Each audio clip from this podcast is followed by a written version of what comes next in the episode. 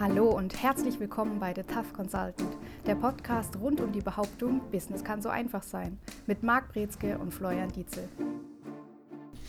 Herzlich willkommen zu einer weiteren Folge heute mit dem Thema Schluss mit dem Content Bullshit. Für welche Gruppe im Unternehmen ist das ein relevanter Bereich? Das ist schon mal die erste gute Frage, denn häufig ist es so, dass in Unternehmen die Notwendigkeit für Content Marketing erkannt wird und dann wird es auch genau dahin erstmal hingeschickt, nämlich in die Marketingabteilung. Und da sitzen aber nicht immer diejenigen, die tatsächlich wissen, wie die besten Stories erstens sich anhören, beziehungsweise welche Informationen in diesen Stories enthalten sein müssen. Und auf der anderen Seite haben wir ganz häufig den Fall, dass die Mitarbeiter, die dann hier unterwegs sind für dieses Content Management und Content Creation sind häufig nicht die Mitarbeiter, die wirklich den Zugang zu den Stories oder den, den wichtigen Informationen haben.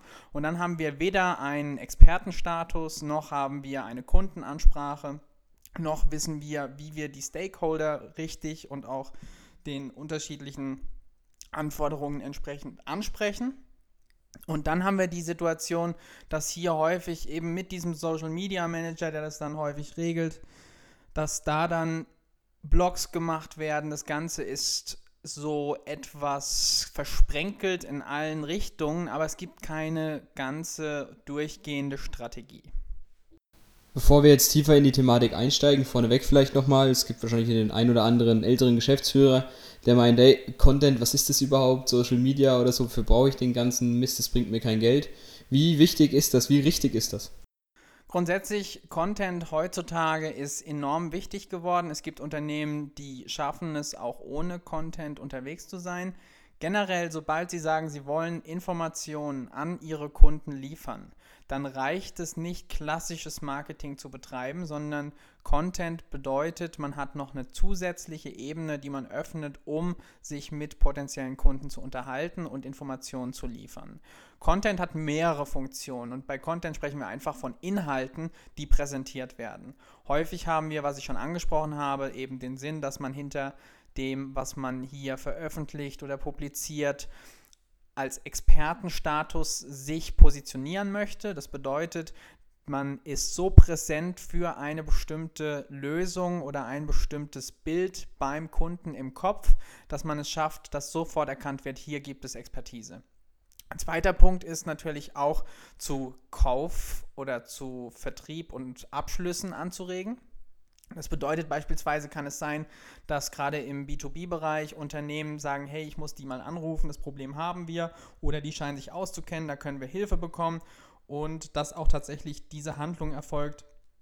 Als Effekt dafür steht Content-Strategie. Es gibt ja schon viele Menschen im Internet, die schreiben Blogs und Blogs noch und nöcher. Die werden wahrscheinlich aber nie gelesen. Wie bringe ich das dann raus, wenn ich guten Content habe? Das ist ganz wichtig, dass ich auch weiß, was ist überhaupt Ziel von meinem Content. Will ich jetzt Leute erreichen, die dann aktiv auf die spannenden Inhalte gehen, dann muss ich viel stärker Marketing für meinen eigenen Content betreiben, was dann dazu führt, dass ich hier wieder so mit meinem Content umgehen muss wie ein Produkt, das ich anbiete. Wenn ich aber sage, mein Content ist dazu da, um Vertrauen aufzubauen oder um als Checkpunkt für potenzielle Kunden zu dienen, die dann sagen, hey, die wollen mehr über mich wissen und dann bietet man Content als Background an, dann funktioniert es anders und dann ist es auch weniger so, dass die breite Masse diese Blogs lesen wird oder Podcasts anhören wird, sondern vor allen Dingen diejenigen, die dann Interesse haben und mehr über die Firma rausfinden möchte. Und es funktioniert so ein bisschen wie ein Eintrag bei Xing als Person oder wie Kundenreferenzen zu einem gewissen Punkt, dass man sagt, hey, die sind am Markt, die sind aktiv und die schaffen es auch kontinuierlich etwas zu liefern. Gibt es auch ähm, schlechten Content, den man raushauen kann, also der kontraproduktiv wirkt, also dem nicht dem Expertenstatus beiträgt? Immer dann, wenn das Ganze undurchsichtig wird. Also wenn nicht klar erkennbar ist, dass es eine Expertise gibt oder dass es Expertise gibt.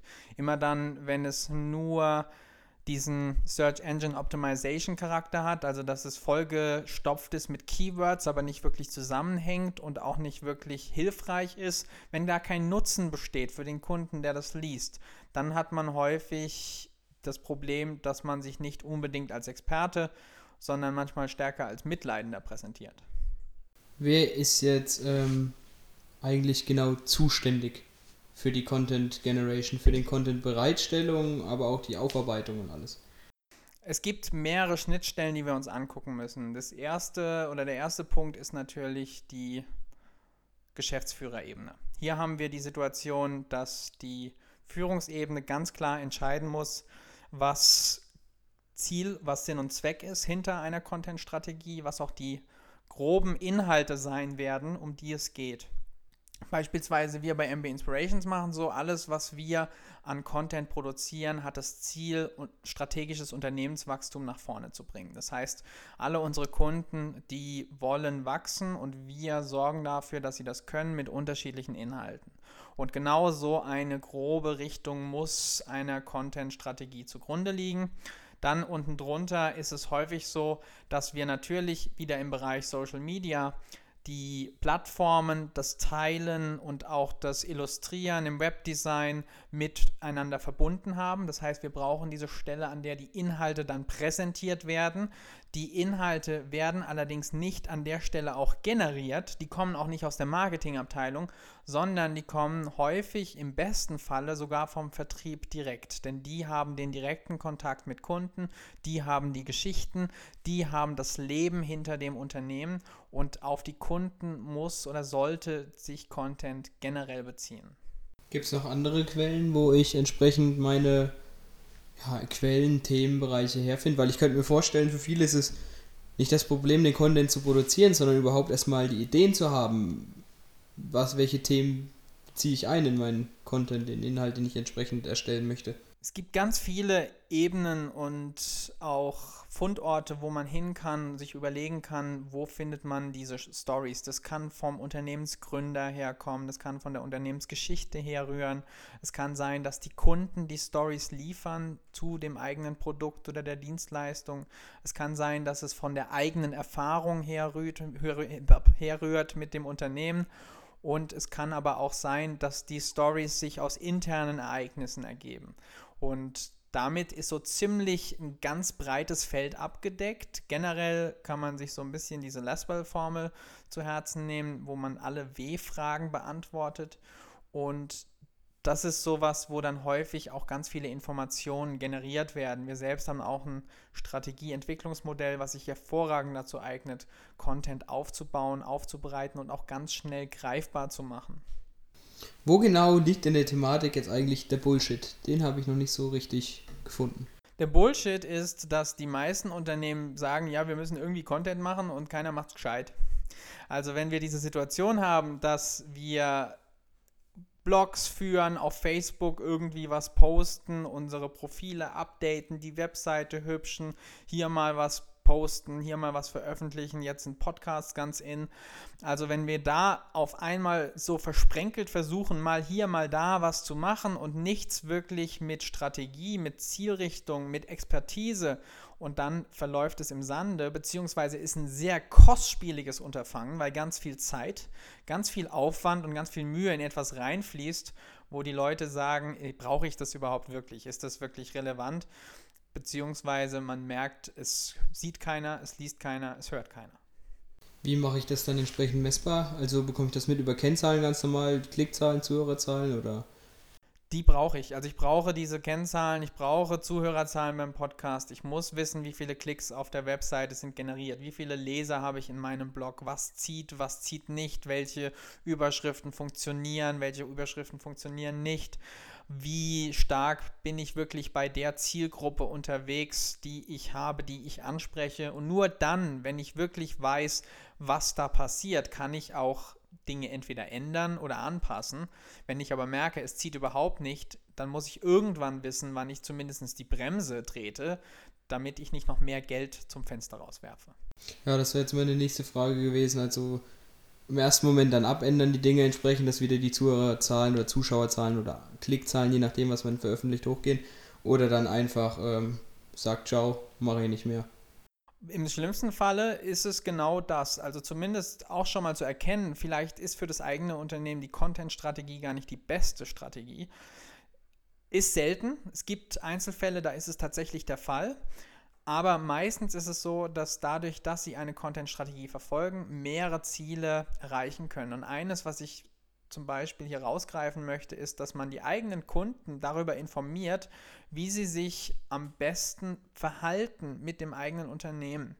Und ganz praktisch gesehen fängt es an, jetzt wenn wir gerade an die Corona-Situation denken, hier ganz klar zu kommunizieren, was sind unsere Öffnungszeiten, wie sieht unser Sicherheitskonzept aus, was machen wir, was kann ich erwarten. Dadurch, dass jetzt so viel Unklarheit herrscht in dieser Zeit, haben die Kunden das Bedürfnis, hier mehr Informationen zu bekommen und wollen die auch. Und gute Inter Unternehmen, die jetzt besonders stark mit den Kunden kommunizieren, diese Inhalte liefern und auch darüber berichten, was ansteht, wie es weitergeht, was die Ziele sind. Das sind die Unternehmen, die Vertrauen aufbauen, die ein besseres Verhältnis zu Kunden entwickeln. Und das gilt aber nicht nur in Krisenzeiten, sondern es gilt generell. Also ich sehe ähm, Content-Strategie entsprechend schon dann eher tiefer im B2C verankert, oder? Aber das ist, äh, ist klar, kann es nützlich sein für B2B-Themen, aber es ist schon, finde ich, eher ein großes B2C-Ding. Ich würde es in beide Sachen reinpacken, denn die Firma oder die Unternehmen, die am meisten Inhalte zu ihrer Branche, zu ihren Dienstleistungen bringen, sind die Unternehmen, die gewinnen. Unabhängig davon, ob es über Verfahrenstechniken, über, über ähm, Prozesse geht, über Internes, über Ressourcen, Forschung und Entwicklung, was reingeflossen ist, oder ob es in den Bereich geht, dass man wirklich Endkunden zum Kauf anregen möchte. Content-Strategie und Educational Marketing, was dann nochmal eine Sonderform ist von Content-Strategie, ist das A und O, um sich als Experte und auch vertrauensvoller Ansprechpartner zu beweisen. Und das ist häufig ja auch das Ziel gerade im B2B-Marketing. Findest du, man soll dann unterscheiden, dass es große Unternehmen da leichter haben, die Dinge entsprechend ähm, für den Kunden zugänglich zu machen, weil ähm, ein kleiner, kleines Unternehmen, kleiner Laden hat drei Mitarbeiter, Startup-Phase, was auch immer, und fängt an, will Content machen, wie du schon gesagt hast, enormen Zeitraum. Und große Unternehmen haben einfach die Kapazitäten dafür, haben die nicht einen extrem großen Vorteil. Hinzu kommt das ganze Budget, Werbebudget, was die draufblasen können. Kann man sich da irgendwie abheben? Der Vorteil ist tatsächlich bei den Großen, weil die, wie du es richtig erkannt hast und sagst, die haben die Ressourcen, um hier ganz viel Geld in Influencer reinzustecken, in Content, in Blogs, in Videos und das Ganze professionell aufführen können. Wichtig ist jedoch, dass wir nicht vergessen, die Kleinen haben häufig auch eine viel kleinere Zielgruppe, mit denen sie viel stärker und enger zusammenarbeiten können und die sie auch viel besser erreichen können durch kleine Aktionen. Da denkt man an den kleinen Kaffeeladen oder an das Restaurant, die einen lustigen Spruch raushauen, so zum Bier des Tages und dann die Leute damit ansprechen, die vorbeigehen. Oder es geht um den kleinen Blog von dem Tante Emma Laden um die Ecke, die hier die Neuerungen oder irgendwelche Produkte vorstellen, was dann direkt außen auch im Schaufenster mitgelesen werden kann zum Beispiel. Die Leute, die da dran vorbeilaufen, sehen das, merken das und es ist Gespräch zumindest für diese kleine Ortschaft auch wenn nicht im großen Stil für die ganze Nation oder Europa. Aber wenn wir sagen, das ist die Zielgruppe, dann kann damit schon sehr effektiv gearbeitet werden. Schwierig ist es dann, wenn da keine Inhalte zur Verfügung stehen und man nicht weiß, wie sieht es jetzt aus, gibt es da eine Alternative, ist es günstiger, ist es nicht günstiger. Es muss nur eine Person mit schlechter Laune in den Laden kommen, muss es drei Leuten weitererzählen und der Laden stirbt, weil einfach keine aktuellen und aktiven Informationen positiv ausgehen. Vorhin habe ich gefragt, was ist so der Bullshit? Hast du geantwortet? Hast du jetzt geantwortet, ähm, es geht um Content machen, keiner weiß Bescheid oder keiner macht's gescheit? Sowohl als auch. Sowohl als auch. Wir haben. Ja? Das ist daher nur die Frage. Wie ist es denn gescheit? Wie macht man es denn richtig? Indem man sich als allererstes eine Zielsetzung definiert. Man muss genau wissen, was man möchte. Ist der Content jetzt dazu da, um die breite Masse zu bewegen, anzuheizen, bekannt zu werden? Geht es darum, um Vertrauen aufzubauen, um potenzielle Kunden mehr Informationen zu liefern, die sowieso schon auf der Firmenseite beispielsweise unterwegs sind? Geht es darum, eine neue Zielgruppe anzusprechen? Geht es darum, einen Markt zu entwickeln oder neue Produkte vorzustellen? Was ist das Ziel von meinem Content? Was möchte ich erreichen? Diese Frage muss beantwortet werden und ganz wenige können das. Wenn man Unternehmen fragt, was ist das Ziel eurer Webseite und dann kommt höchstens die Antwort, naja, alle anderen haben auch eine und wir brauchen eine. Und das ist der Bullshit grundsätzlich. Wenn das der einzige Grund ist für die eigene Webseite, dann ist es der beste Grund für keine Webseite. Und häufig wäre man damit wahrscheinlich schon bekannter als das einzige Unternehmen, das keine Webseite hat. Und deswegen, das ist der erste Schritt, Zielsetzung. Zweiter Schritt, Umsetzung. Man braucht einen Contentplan. Das bedeutet, man muss sich überlegen, in welche Richtung soll das gehen, welches Format soll das gehen. Content funktioniert nur über Dauer und Kontinuität. Nur wenn die Dinge langfristig laufen und zuverlässig auch kommen, hat man die Chance, Follower anzusprechen, zu bekommen und auch hier diese Glaubwürdigkeit wieder zu generieren. Wenn ich einen Blog habe, der alle drei Jahre mal einen Artikel veröffentlicht, dann weiß ich, das ist nicht der aktivste Blog, den die gerade haben und ich weiß auch, dass hier wenig gemacht wird.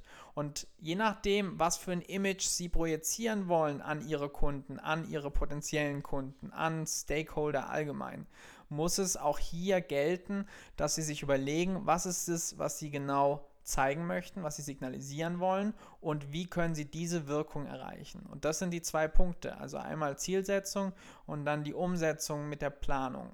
Und diese Planung, sobald ich weiß, was ich dann näher machen möchte, also sobald ich grob weiß, in welche Richtung inhaltlich das auch geht, dann muss ich mich natürlich darum kümmern, dass ich die konkreten Informationen sammle, systematisch verarbeite und damit kontinuierlich das Ganze abrufen kann. Und der letzte Punkt, der noch bleibt, ist natürlich die Kontrolle. Ich muss gucken, ob es funktioniert, ob ich Geld rausschmeiße, ob ich es ausbauen kann oder was ich ändern soll. Ja, gerade als du die Kontinuität angesprochen hast, ich denke, an dieser Stelle können sich viele, viele, viele mittelständische Unternehmen jetzt mal beispielsweise auf ihre Facebook-Seite begeben und einfach mal checken, wann der letzte Beitrag war. Ich glaube, da ist ganz, ganz, ganz viel Nachholbedarf. Und dass viele dann auch nicht verstehen, dass was schlecht regelmäßig geführt ist, immer noch besser ist, als was gar nicht oder einmal im Jahr geführt ist, was verdammt gut ist, weil das ist ja absolut sinnlos. Naja, so ganz sinnlos muss es nicht sein. Also wenn ich jetzt sage, ich habe drei Artikel und die gelten und sind immer gut und das sind die Grundlagensachen, dann kann das auch funktionieren. Aber was ich nicht haben werde, ist, dass ich dadurch beispielsweise bei meinem Google-Ranking nach oben steige. Und dann ist es vielleicht für dieses Unternehmen sogar gut zu sagen, ja, ist es besser, die haben weniger Inhalte, die dann aber immer wieder auch gebraucht werden von Kunden, als zu sagen, wir überschütten das mit mittelmäßigen Inhalten, nur um dauerhaft was Neues zu liefern. Es gibt Zielgruppen, die brauchen dieses Dauerhafte und sobald ich das nicht liefere, springen meine Follower ab. Es gibt aber auch Zielgruppen, denen es gar nicht so sehr darum geht, dass es was Neues ständig gibt, sondern die dann lieber was Gutes mal hören wollen für die funktioniert es auch wieder. Häufig ist da allerdings der Nachteil, dass das weniger konkurrent ist mit den Algorithmen, die die unterschiedlichen sozialen Plattformen bieten. Denn da ist häufig so, dass das, was neu und häufig kommt, natürlich viel sichtbarer wird, als das, was einmal kommt, vielleicht auch da einigermaßen gut besucht wird und dann nie wieder kann ich Content, äh, Content überfluten? Kann ich meine Mitarbeiter auch mit Content überfluten? Ich meine, jeder kennt es ja, wenn da der Newsletter irgendwie reingeflogen kommt, so fünfmal am Tag, dann kann das schon nerven, sage ich mal übertrieben gesagt, oder? Ja, und die Mitarbeiter sollten auch nicht einzig und allein die Ansprechpartner sein, mit denen ich durch meinen Content was bewegen möchte. Ich kann hier informieren, ich kann hier auch Anreize schaffen, aber man muss natürlich gucken, dass es im Verhältnis bleibt. Ich habe vor kurzem von einem Mitarbeiter gehört, der hat hunderte E-Mails bekommen von der Führungsebene über Neuerungen, über Inhalte. Und ich kenne es selber noch aus meinen Uni-Zeiten, als ich in den USA war, da kamen jeden Tag E-Mails mit Neuigkeiten, mit Informationen von der Führungsebene allgemein, von den unterschiedlichen Fakultäten, von Veranstaltungen. Und das Einzige, was das bewirkt hat, war nicht, dass ich mich besser gefühlt habe oder informierter gefühlt habe, sondern ich habe es mir abtrainiert, E-Mails zu lesen und versucht, wichtige Informationen rauszufiltern, womit ich jetzt noch kämpfe, wieder alle E-Mails komplett zu lesen.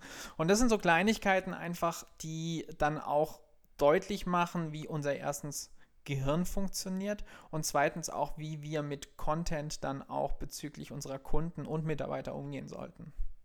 Wie wichtig wird das Thema zukünftig für Unternehmen generell? Enorm. Und es wird auch schwieriger werden, weil mehr Unternehmen mehr Content machen und insgesamt auch die Qualität von Content steigt. Vor ein paar Jahren war es noch so, da wurden Videos einfach rausgehauen jeden Tag und das hat für Aufsehen gesorgt. Das funktioniert heute nicht mehr. Jetzt müssen die mittlerweile jeden Tag Videos raushauen und die müssen bearbeitet sein. Das heißt, die müssen geschnitten sein, da darf kein Ä drin sein. Das muss mit einem Filter belegt sein, um ansprechend auszusehen und am besten so, dass man die Gesichter nicht mehr erkennt. Und wenn das der Fall ist und dann wird das immer weiter, dieser Anspruch auch von potenziellen Kunden oder von Social-Media-Nutzern wird immer höher. Und die Unternehmen, die Vorreiter sind, sorgen dafür, dass das immer eine neue Schippe draufgehen muss. Die Unternehmen, die sagen, Social Media muss mitgehen, ist immer ein Fall. Also wir haben die Situation, dass Unternehmen ständig darauf achten müssen, dass sie nicht abgehängt werden, dass sie nicht altbacken wirken. Auf der anderen Seite heißt es aber nicht, dass jedes Unternehmen jeden Trend mitmachen muss. Was sagst du dem Unternehmen, zu guter Letzt, jetzt, äh, jetzt zum Abschluss der Folge, was sagst du dem Unternehmen, wo du auf der Facebook-Seite bist und das, der letzte Beitrag ist schon vor drei Jahren und vier Monaten und du musst jetzt kommentieren. Was kommentierst du? Geh sterben. Perfekt. Wieder viel mitgenommen, diese Folge. Jetzt ransetzen, perfekten Blogartikel schreiben, den Kunden mitteilen, das natürlich effizient fürs Unternehmen, effektiv und effizient fürs Unternehmen nutzen. Und dann hören wir uns nächste Woche bei der nächsten Folge. Vielen Dank. Ciao. Und das war's wieder mit The Tough Consultant. Bei Wünschen, Fragen oder Anregungen schreiben Sie eine Mail an service at mbinspirations.com oder erhalten Sie weitere Infos unter www.mbinspirations.com.